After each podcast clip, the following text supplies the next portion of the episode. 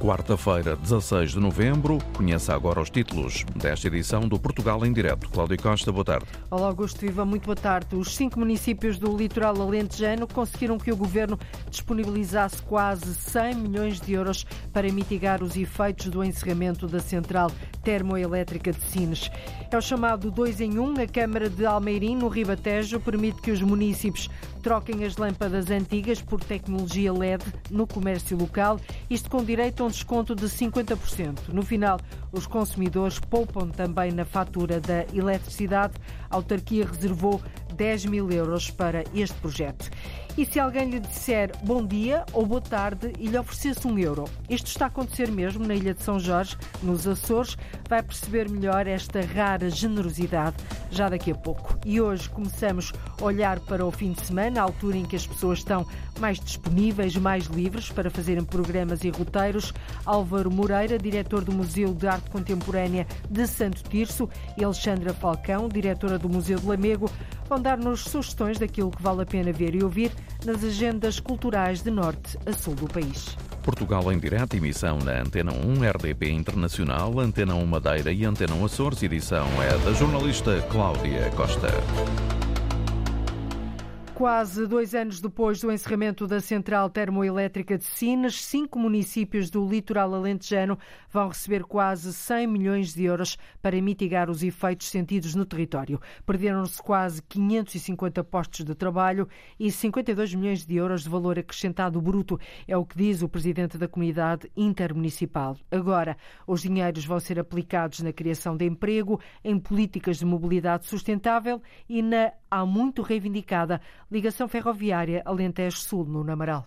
Primeiro, um preâmbulo. Esta verba de políticas públicas foi arrancada, eh, se me permite, fruto de uma insistência muito grande da comunidade intermunicipal do Alentejo Litoral, que envolve os cinco municípios de Alcácer de Sol, Grândola, Santiago, Sines e Odmira. A Central Termoelétrica de Sines fechou portas em janeiro do ano passado, 2021. Constituiu um rombo muito grande do ponto de vista económico, do ponto de vista de emprego, do ponto de vista social, em toda a região.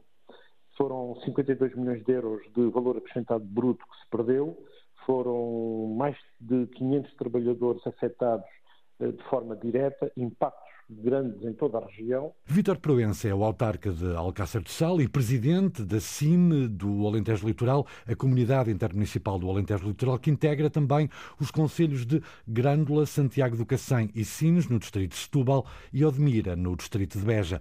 Unidos, reuniram-se com a ministra da Coesão Territorial e conseguiram que a verba atribuída pelo governo passasse de 74 milhões de euros para quase 100 milhões. Está sujeito a uma aprovação da Comissão Europeia mas eh, está tudo encaminhado para que sejam disponibilizados 20 milhões do total de 98,9 milhões de euros, uma verba na ordem dos 20 milhões de euros para um plano integrado para todo o território dos cinco municípios que aponte e aposte na mobilidade uh, suave. Isto é, uma mobilidade e formas de uh, movimentos pendulares dos trabalhadores em bacias de emprego, uh, não só de Sino, mas em Odmira, em Alcácer do Sal, onde estão a ocorrer fortíssimos investimentos no turismo e na agricultura, e também Grande de Santiago. Outra das prioridades para a CIM do Alentejo Litoral é a reintegração de parte dos 550 trabalhadores que perderam o emprego com o encerramento da central termoelétrica, a aposta na formação profissional e uma reivindicação antiga, o transporte ferroviário. O comboio de passageiros, que já houve no Alentejo Litoral, a chamada Linha do Sul, que foi uh, encerrada há uns anos esta parte, e nós continuamos a ter a linha ferroviária, a linha férrea, está eletrificada, mas não há comboios de passageiros. E nós queremos o regresso do comboio de passageiros uh, na linha do Sul e pode perfeitamente utilizar-se aqui um sistema não de máquinas pesadas, que estamos habituados a ver aí nas linhas ferroviárias de Portugal, mas modelos intermédios. E sublinha Vítor Proença, o presidente da CIM do Alentejo Litoral, que vão também apostar na transição para uma economia com impacto neutro no meio ambiente. E também a já muito reivindicada ligação ferroviária Alentejo-Sul. O presidente da Câmara de Elvas, e continuamos uh, no Alentejo, quer derrubar todas as casas pré-fabricadas do bairro das Pias e reconstruí-las com alvenaria. Alvenaria é um material de construção. Um projeto orçado em 6 milhões de euros. Com isto, o autarca quer assim dar dignidade às famílias ciganas do bairro das Pias e resolver também, Paulo Nobre, um problema desta cidade alentejana. O projeto está integrado na Estratégia Local de Habitação com apoio de verbas do PRR. O presidente da Câmara de Elvas quer derrubar o bairro das Pias, onde vivem mais de quatro dezenas de famílias ciganas. O projeto passa por deitar todos aqueles casarios abaixo e refazer tudo em alvenaria. Rondão de Almeida diz, no entanto, que não basta reconstruir as casas para acabar com o problema dos ciganos. É preciso levar ao bairro outras soluções. Estamos a gastar na ordem dos 6 milhões de euros para refazer um bairro que haja também a responsabilidade de podermos garantir àquele espaço a segurança em todas as suas vertentes. O Presidente da Câmara defende a inclusão no bairro de assistência social e forças de segurança. A segurança pública com a PSP, a segurança de uma assistência social com duas assistentes sociais, uma segurança nas crianças com dois professores para criar um tipo de ludoteca e haver ali uma pequena aprendizagem e não estamos a atirá-los para as escolas públicas, ainda se eles terem as condições mínimas para poderem ser integrados no ensino oficial. Porque Rondon de Almeida considera que não basta dar dinheiro, é preciso acompanhar. E os Elvas têm um problema grave naquilo que diz respeito ao pessoal da etnia cigana, precisamente porque não temos também sabido tratar o assunto. Não basta dar um subsídio, este subsídio social de inserção, e depois deixar de acompanhar onde é que este subsídio é dado. O grande problema é que não nos falta legislação, não nos falta dinheiro para dar apoio a quem necessita. O que nos está a faltar é agentes no terreno ligados às, às, instituições públicas para acompanhar onde e como é que se gasta aquilo que se vai saindo do nosso orçamento e dos nossos impostos para atenuar os problemas da pobreza.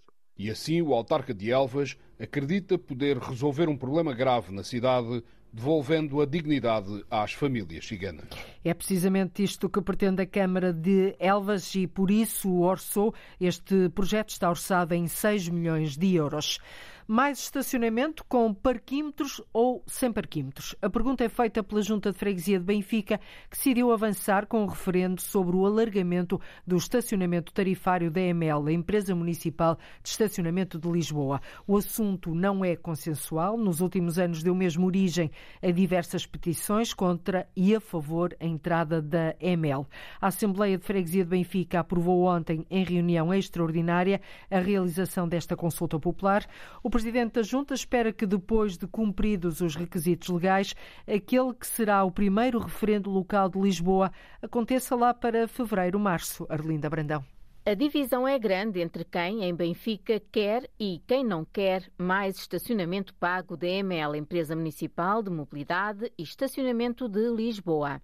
Portanto, chegados a este ponto, não, não perdíamos nada e acho que não perdemos nada em devolver a voz aos nossos cidadãos. Infelizmente, não conseguimos criar consensos. Ricardo Marques, o presidente da Junta de Freguesia de Benfica. Neste último ano surgiram outra vez duas petições uma petição a favor da entrada da EML na zona 9F, que é a zona que ficou por implementar parquímetros na zona do Calhariz e na zona aqui da, da, da, da Gomes Pereira, Rua da Junta de Freguesia, e logo a seguir apareceu uma outra petição, também já com 600 ou 700 assinaturas, contra a EML. Pronto, e portanto isto tem sido algo que de facto divide a nossa, a nossa comunidade. Há uma divisão entre os moradores da freguesia que apresentam vários argumentos de parte a parte. Há quem ache que a EML vem regular nestas zonas que estão limítrofes, zonas já tarifadas, como é o caso de São Domingos e Carnido, e que, portanto, que vem, e ao vir tarifar irregular facilita aquilo que é o estacionamento. Há outros que dizem que, sim senhora, pode facilitar durante o dia, mas que à noite, que não tarifa e não faz nisto, continua a não haver lugar em espaço público, porque nós temos 2,6 carros por habitação, é a média da freguesia. Outros defendem que a entrada da EML tirará logo entre 20% a 30% da capacidade de retenção de lugares, porque Benfica tem de facto muitas zonas de estacionamento informal, aquele estacionamento em ruas que não tem a dimensão suficiente, mas que as pessoas se habituaram ao longo de 20, 30 anos a estacionar informalmente. Do outro lado, há quem diga que, que a vinda da EML vai afastar tudo o que é carros indevidos ou indesejáveis da freguesia. Portanto, é mesmo um tema que não reúne consenso. Em causa está um eventual estacionamento pago através da EML em grande parte da freguesia. Temos neste momento a EML já na zona do, do Fonte Nova e da Avenida do Colégio Militar e das ruas contíguas e na zona ali do Colombo. Portanto, ali do lado de Benfica, à frente do Colombo, onde é a Quinta da Granja. Mais nenhum sítio da freguesia tem ML neste momento. Nem, nem, nem chegará a 10%, 10% no máximo. 10% da freguesia é que tem ML. Sim. O presidente da Junta, Ricardo Marques, diz que com tanta divergência de opiniões foi decidido avançar para o referendo local. É a Junta que tem que dar um parecer e, com base nesse parecer, a EML propõe à Câmara Municipal de Lisboa e depois é a Câmara Municipal de Lisboa que decide tendo em conta que tem sido impossível. E eu fiz mais de 12 reuniões públicas este ano em que este tema foi sempre um tema presente. Eu diria que chegados a este ponto, e com um problema que há 10 anos que se implicou a barriga, urge, urge enfrentá-lo de frente e resolveu. Avança então esta ferramenta constitucional que é o referendo local numa freguesia de Lisboa. Eu penso que seja o primeiro referendo local em Lisboa, tenho quase certeza. Já houve referendos locais noutras zonas do país, em Lisboa será o primeiro referendo local. Se tudo correr bem, a decorrer entre finais de fevereiro e início de março. A questão colocada no referendo é esta. Concorda que a Junta de Freguesia de Benfica emita um parecer favorável à colocação de parquímetros nas zonas de estacionamento de duração limitada de Benfica? Sim ou não? E como não há consenso, vai então avançar esta consulta popular em Benfica. Será o primeiro referendo local em Lisboa. No Ribatejo, a Câmara de Almeirim disponibilizou 10 mil euros para os municípios trocarem as lâmpadas antigas por tecnologia LED. Fazem a troca no comércio local e têm direito a um desconto de 50%. No final, poupam na fatura da eletricidade. A população está satisfeita com a iniciativa e já começou a fazer a troca, como constatou o repórter João João Ramalhinho. Se ligar o candeeiro, que seja de lâmpada LED.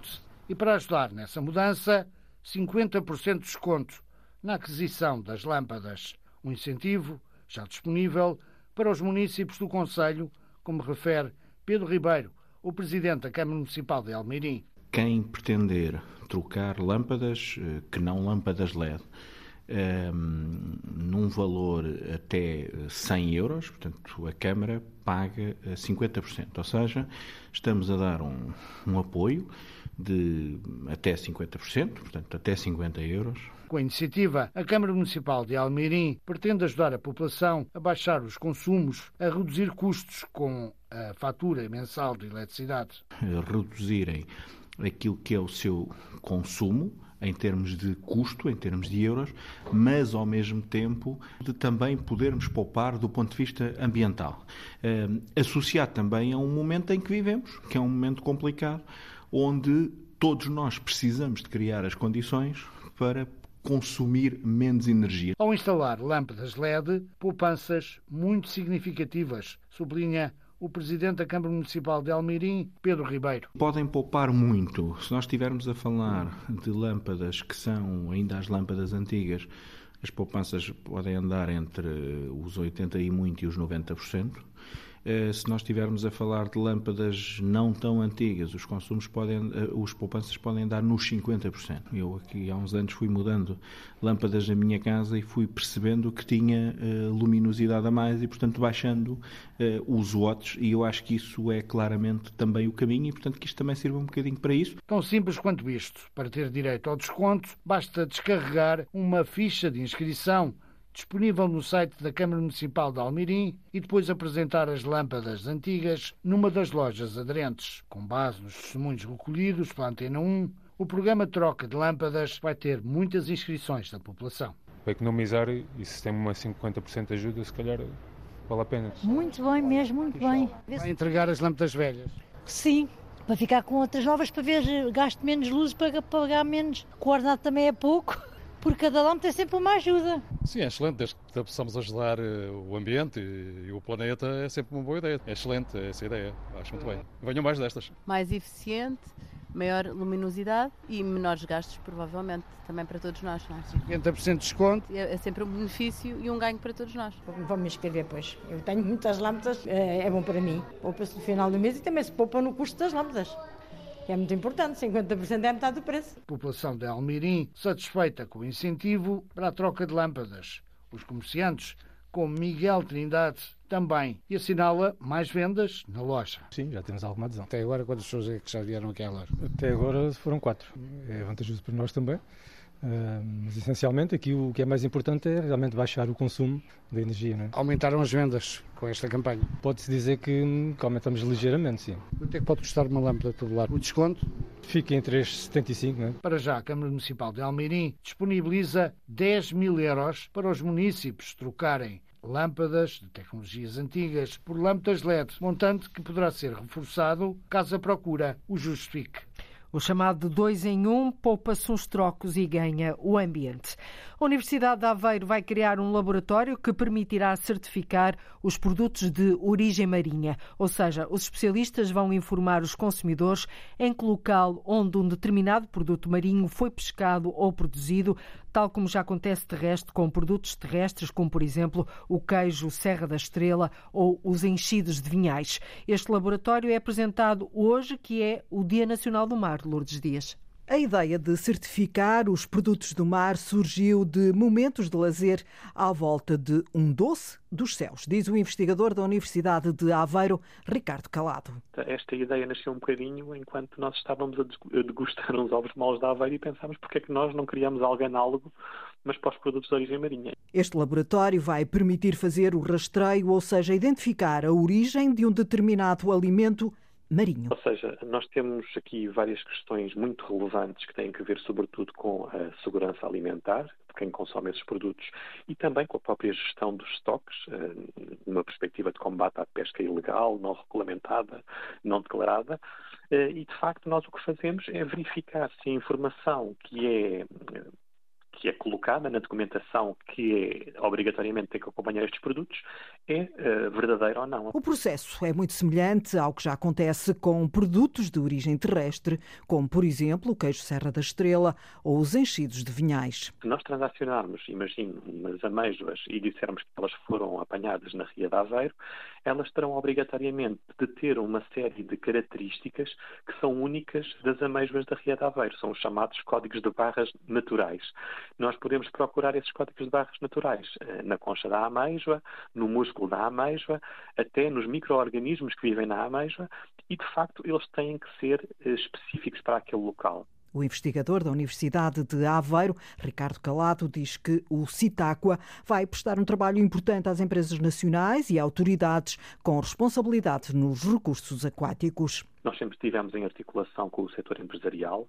eh, com as diferentes associações deste setor, com a Associação Portuguesa de Aquacultores, eh, com os próprios laboratórios colaborativos, que são, que são são entidades mais recentes que foram criadas precisamente para eh, estreitar a colaboração entre os centros de investigação e as entidades empresariais e também em parceria com as próprias autoridades que têm como missão uh, fiscalizar estas questões, seja a Autoridade Marítima Nacional, seja a GNR, enfim, a própria ASAI. O primeiro Laboratório Nacional de Rastreabilidade dos Produtos de Pesca e Aquacultura vai ficar instalado na antiga depuradora de Bivalves, na Gafanha da Nazaré, e deve começar a trabalhar em 2025. Um laboratório que vai assim permitir certificar os produtos de origem marinha. O primeiro grande estudo do Mar da Madeira, na costa sul, até à profundidade de mil metros, indica que é na Baía do Funchal que mais lixo marinho se acumula. Junto à costa, os detritos mais comuns são os plásticos e as beatas, já no mar profundo, os materiais de construção. Os dados foram apresentados hoje numa conferência que assinalou Celina Faria o Dia Nacional do Mar na Madeira. No sul da Ilha da Madeira, a Baía do Funchal é a zona com mais lixo marinho. O mais comum é o plástico, como confirma Mafalda Freitas, diretora regional do mar. O item que mais se encontra são as beatas de cigarros e, portanto, os itens de plástico em geral. No mar profundo, até aos mil metros, o tipo de lixo é outro. 40% dizia respeito a materiais de construção, tijolos, mas principalmente talhas. Depois 20% eram vidros de diferentes, incluindo garrafas, e depois 10% de linhas eh, de pesca. O primeiro grande estudo para conhecimento do Mar da Madeira, na costa sul, até à profundidade de mil metros, ainda está inacabado. Numa primeira fase foram 10 videotransetes ou 10 mergulhos de submarino, em cada mergulho são 5 horas. Dessas 5 horas é preciso catalogar e identificar todas as espécies, bem como identificar e classificar os itens do lixo marinho. Neste momento ainda nos faltam quatro uh, mergulhos. E em pleno Atlântico, frente à cidade do Funchal, permanecem marcas da navegação de outros tempos. Encontramos muitas âncoras e também pedaços de cerâmica e temos já a ideia de locais que existiriam navios uh, afundados. A observação e estudo do mar profundo permitiram descobrir também novas espécies, uma floresta de macroalgas entre a Madeira e as ilhas desertas, assim como vários jardins de corais. O primeiro grande estudo do Mar da Madeira na Costa Sul ainda está por acabar. Em dia de centenário. Eu fiz mais ou menos uma mulher alta e elegante, também diziam que ela era sensual. As mulheres. A Gracinda é uma mulher. Das letras impressas. A professora de português deu-nos um excerto sobre as características dela. Para o pastel e a grafite. Interpretar visualmente as mulheres de Saramago. Já lá vamos espreitar as mulheres de Saramago. Boa tarde quer um euro? Durante uma semana, esta frase pode ser escutada na Ilha de São Jorge, nos Açores, ao virar de cada esquina. Isto porque um grupo de youtubers norte-americanos está na região a desenvolver um projeto de cidadania. Carregam cerca de 10 mil euros em moedas de 1 euro, 1 euro para distribuir pela população. Eduardo Mendes. São amigos de infância, têm milhares de seguidores em diversas plataformas digitais, definem-se como youtubers e vieram até São Jorge com um projeto de cidadania. Têm 10 mil euros em moedas de 1 euro para distribuir pela população. Estamos aqui em São Jorge porque tivemos esta ideia. E se fôssemos a uma ilha e oferecêssemos a cada pessoa que vive na ilha um euro? O que nós estamos a fazer é andar em redor da ilha durante a última semana. Ainda temos mais uma semana para cá estar. Vamos ao encontro das pessoas e dizemos: Olá, gostava de ficar com este euro ou gostava de passá-lo para alguém que precise. Algumas pessoas ficam com a moeda, outras pessoas devolvem. O que nós vamos fazer com todo o dinheiro que foi devolvido no fim, vamos entregar a quem tiver mais necessidade na ilha. Charlie, dos Psychos, levaram o projeto à escola básica e secundária das Velas, descobrindo que os fãs também estão no meio do Atlântico. Achamos que as pessoas são muito simpáticas, extrovertidas e acolhedoras. Sentimos-nos em casa aqui. É ótimo voltar a fazer algo pelas pessoas dos Açores. Descobriram os Açores há cerca de um ano e voltaram agora para mostrar a ligação que pode existir entre o trabalho digital e a cidadania ativa. Abrimos e aderimos logo ao projeto, dizemos logo que sim, porque realmente é ao vivo, é in loco, eles perceberem que há três jovens do outro lado do mundo a tentar praticar o voluntariado e ser um bom cidadão para com gente que como nós que estamos no meio do Atlântico, numa ilha e lembrarem-se de nós. Vítor Bernardes, diretor da Escola Básica e Secundária das Velas. Os Cycles vão estar em São Jorge por mais uma semana e no final vão deixar o dinheiro que juntaram a uma família ou instituição carenciada. 10 mil euros em moedas de 1 euro estão a ser distribuídos pela população da ilha de São Jorge, nos Açores. E no dia em que se comemora o centenário de, do nascimento de José Saramago, os alunos de artes da Escola Campos Melo, na Covilhã, foram desafiados a interpretar visualmente as mulheres do escritor mencionadas na obra do Prémio Nobel. Os 26 trabalhos realizados recorreram a pistas e à imaginação de cada aluno. Agora podem ser vistos numa exposição aberta ao público dando assim a conhecer um pouco melhor os traços das mulheres de Saramago. Ora, o jornalista Paulo Brás foi ver o trabalho dos estudantes.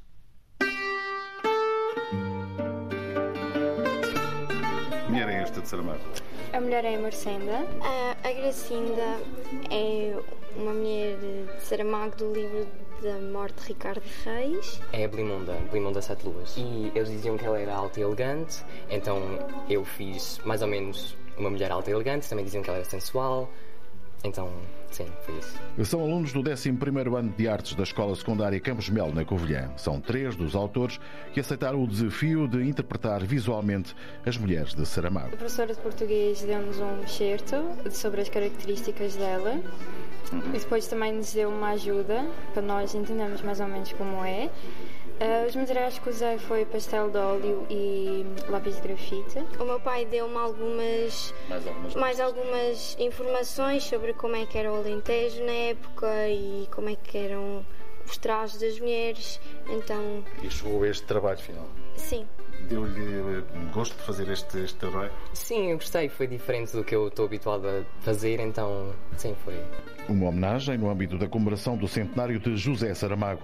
Representações pictóricas recorrendo a uma técnica mista de pastel de óleo e grafite, como explica o professor Manuel Pereira o aniversário do nascimento de José Saramago era um evento que tínhamos que tentar registrar da melhor forma e aproveitámos esta oportunidade, ao mesmo tempo que não figura humana, para também poderem conhecer uh, as mulheres de Saramago através da sua obra. Quantos alunos é que participaram nesta iniciativa? 26 alunos, esta turma do 11º-B, todos eles, cada um com o seu personagem, eram cinco, seis personagens, cada um desenhou uma. Uh, e, e, fizeram o seu melhor, claro. A exposição Mulheres de Saramago está patente ao público até 23 de novembro nas instalações da Colabora Cooperativa de Intervenção Social em pleno centro da cidade da Covilhã. Um evento que pode ser acompanhado por certos da obra de Saramago. O facto de ter sido criado por mulheres, de viver e crescer entre mulheres, pressupôs em definitivo ter aprendido com elas o que efetivamente é benéfico não no sentido utilitário, mas em profundidade e humanismo. Devo isto às mulheres e, por isso, assim fica refletido nos meus livros. As mulheres de Saramago pelos olhos e pelas mãos dos alunos de artes da Escola Campos Melo, na Covilhã. Entre a memória e a atualidade, do ativismo ao debate sobre temas tabu, como por exemplo a saúde mental em primeiro plano. Arranca hoje mais uma edição do Porto Pós-Doc, o Festival do Cinema Documental. Na abertura, o Cinema do Real disseca uma música de Leonard Cohen, como adianta o diretor do festival, Dario Oliveira, ouvido pelo jornalista João Coraceiro. Um filme que é uma verdadeira jornada com um objetivo, a revisitar a obra do Leonardo Cohen e a história desta música. Dario Oliveira, diretor do Porto Pós-Doc e a sedução do regresso ao Coliseu do Porto. É um filme que não está previsto ser estreado no circuito comercial, portanto é uma oportunidade única de ver esta história. E para conhecer tantas outras ao longo do festival, por exemplo, quatro olhares condensados num filme sobre a tradição russa nas ruas. São câmaras entregues a, quatro personagens diferentes, nasce um filme de colagem, este mosaico social, político. É o Jour de Fête de Antoine Catin, não cineastas, a filmar os feriados da Rússia. As conquistas, as vitórias nas guerras, as paradas militares. No limbo entre a adesão popular. E a forma como os mais jovens, principalmente os mais jovens, fazem por não participar ou muitas vezes por boicotar uh, estas festividades. E o filme conta essas histórias. Na competição Cinema Falado, eleva-se o questionamento. Supernatural, de Jorge Jacome, é um filme que fala da, da, essência que é o ser humano. O filme é um dos cinco que vão ser debatidos nesta edição por pessoas fora do cinema. Neuropsiquiatras, coreógrafos, músicos, maestros, críticos, fotógrafos, para discutir as questões da neurodiversidade. A doença mental é um preconceito enorme e é preciso lutar contra isso. E é também de luta, de uma outra luta, o filme de encerramento do festival, da fotógrafa e ativista Nan Golding. Contra o império dos medicamentos uh, opioides, da família Sackler, medicina do século XX, mas estão comprometidos com muitas vidas de dependência de medicamentos. As contradições entre o que celebra a vida e o que causa a ruína no Porto Pós-Doc. Porto Pós-Doc arranca esta noite no Coliseu do Porto. Vai passar por vários espaços da cidade até ao dia 26 deste mês. Uma da tarde, 43 minutos em Portugal continental e na Madeira, menos uma hora nos Açores. Está na altura de ligarmos o GPS da cultura. Uma vez por semana, normalmente às quartas-feiras, dois agentes da cultura, duas vozes, olham para aquilo que há nas agendas e programações culturais de norte a sul do país e ajudam-nos a tomar notas daquilo que vale a pena ver e ouvir.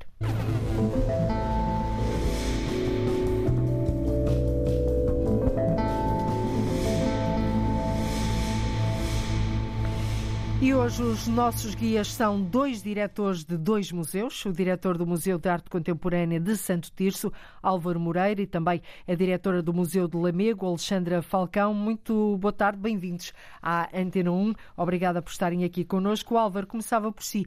O seu primeiro destaque é para um festival que regressa dentro de um ano, mas que quis uh, destacá-lo, o Festival Internacional de Guitarra de Santo Tirso, que vai regressar com um formato inovador, com a ideia de conquistar novos públicos e abrir-se a outras linguagens artísticas, como, por exemplo, o cinema. A última edição deste festival aconteceu em 2018. Por que é que quer já fazer este sublinhado? Este alerta, digamos assim. Boa tarde, obrigado pela, pelo convite.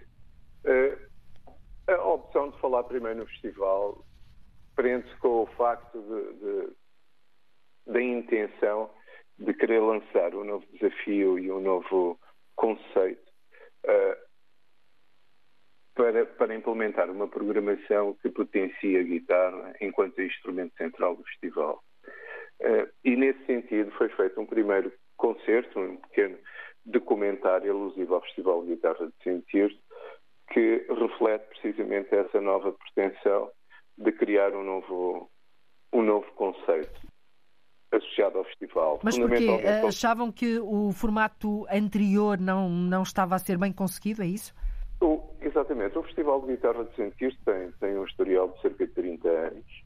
Uh, foi pioneiro e vanguardista na, na, na, área, fundamentalmente da guitarra. Teve a oportunidade de apresentar programas muito, muito significativos com executantes de, de primeira linha a nível mundial.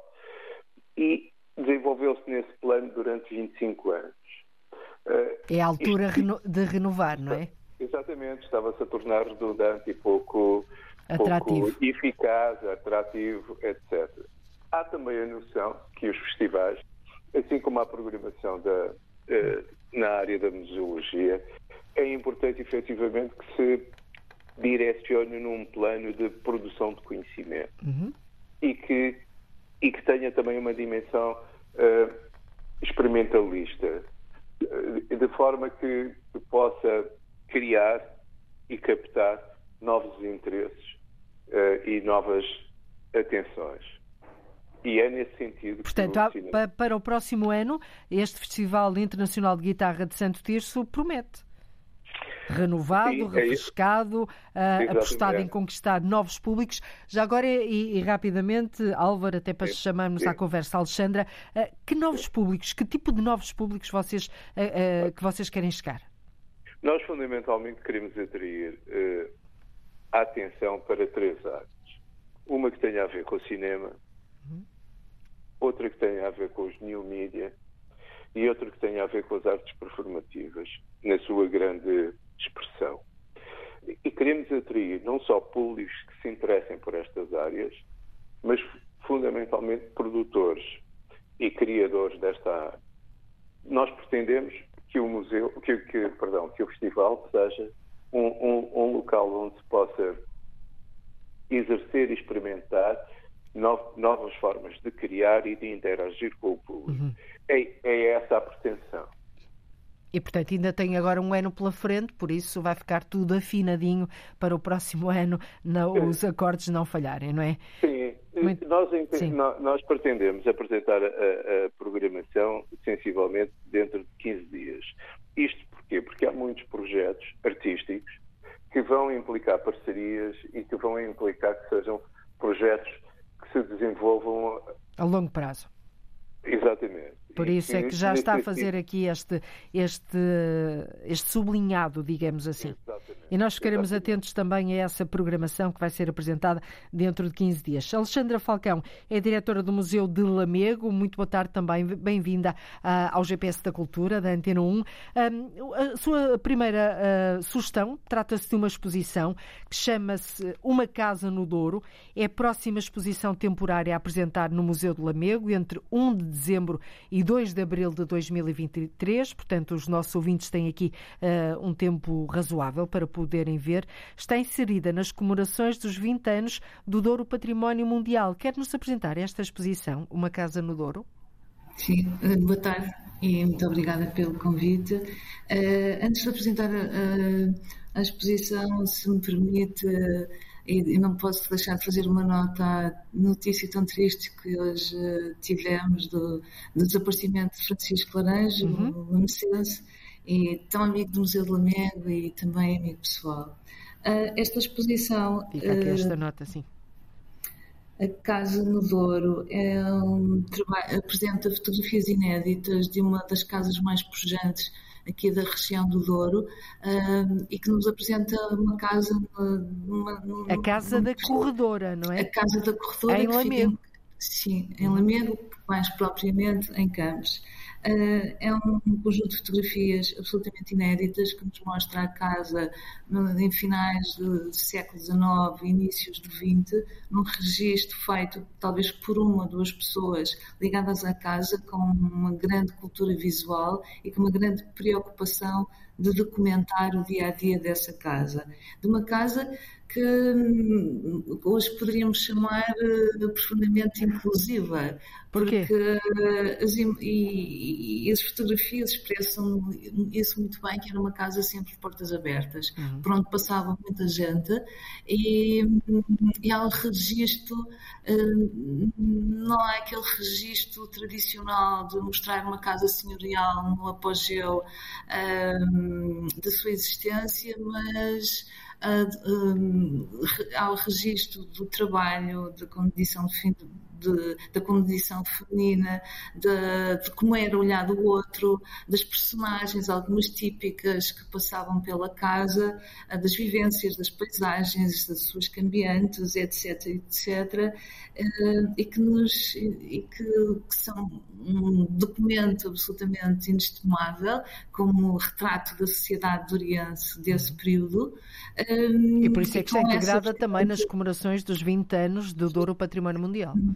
Pronto, é um trabalho que é resultado de um trabalho de, de profunda investigação por parte de Luís Mascarenhas Gaivão, com ligações familiares à família uh, proprietária desse espólio, a família de Manuel Vilas uhum. Boas, e que é suportada também pela investigação de um historiador Porto, o Nuno Rezende, e que será também o responsável pela curadoria da exposição. Interessa-nos também, interessou-nos também na, pensar na exposição, como é a casa hoje. Uhum. E para isso um, vamos ter um núcleo dedicado também de fotografia, de, mas de fotografia atual, uh, e fotografias do Luís Mascarenhas Gaivão, que, tal como um seu antecessor há mais de 100 anos atrás, uh, teve essa preocupação de documentar, registrar e reunir conhecimento sobre a casa e, dessa forma, conhecimento sobre a região do Douro, também ele hoje eh, faz um trabalho incansável. Portanto, de, temos aqui o passado e o presente também, não é? Sim, aqui, sim. aqui bem retratados. Portanto, esta exposição uh, vai, vai inaugurar dia 1 de dezembro e pode ser sim. vista até o dia 2 de abril do próximo ano. Uh, Álvaro Moreira, um, a sua outra sugestão é uma exposição de Jim Cogswell no Museu Internacional de Escultura Contemporânea de Santo Tirso. Já começou no dia 21 de outubro. O que é que destaca nesta exposição? O destaque da exposição centra-se fundamentalmente pelo facto de ter sido um projeto monográfico desenvolvido especificamente para o espaço do Museu Internacional de Escultura Contemporânea e o Museu Municipal Abate Pedrosa e intersecciona duas áreas centrais na programação e, e, e, nas coleções disponíveis nestes dois espaços. Uma primeira que é a arqueologia do Conselho e uh, a arte contemporânea que, que geralmente é o cerne da programação do Museu de Escultura Contemporânea. Uhum. E, e, o projeto centra-se fundamentalmente em questionar determinadas iconografias que trespassam, digamos, as civilizações ocidentais e os suportes de comunicação. Uhum. E de modo que sim, a, sim. a, exposição centra-se também num outro aspecto importante que tem a ver com a arquitetura do próprio espaço e com as soluções da museografia adotada, nomeadamente os receptáculos que, que albergam a coleção arqueológica. Foi isso, é, é isso acima de tudo que, que quer chamar a atenção dos nossos ouvintes? Sim, Muito... e, as, e as soluções também plásticas encontradas para, para, para a apresentação do projeto, que é um projeto de investigação uhum. uh, que compreende não só uh, a intervenção uh, a intervenção artística, concretamente, mas também a produção de dois filmes que, que, com colaborações de três autores, uhum. que exploram também questões relacionadas com o espaço profundo e a, e a dark matter, que é Muito também bem a outra área de intervenção da exposição. Sim, senhor. Vamos para a segunda um, sugestão da Alexandra e o tempo corre e depois ainda temos a terceira de cada um de vocês. Portanto, vamos tentar ser céleres. Alexandra, um, escolheu uma outra exposição, todo o Abel Salazar, que abriu ontem na Casa Comum, na reitoria da Universidade do Porto, na Baixa do Porto, e vai estar patente até ao dia 17 de fevereiro. Trata-se de uma exposição que tem muito que ver com o trabalho que vocês têm feito aí no Museu do Lamego em torno de biografias de figuras que tiveram um papel decisivo na construção desse espaço.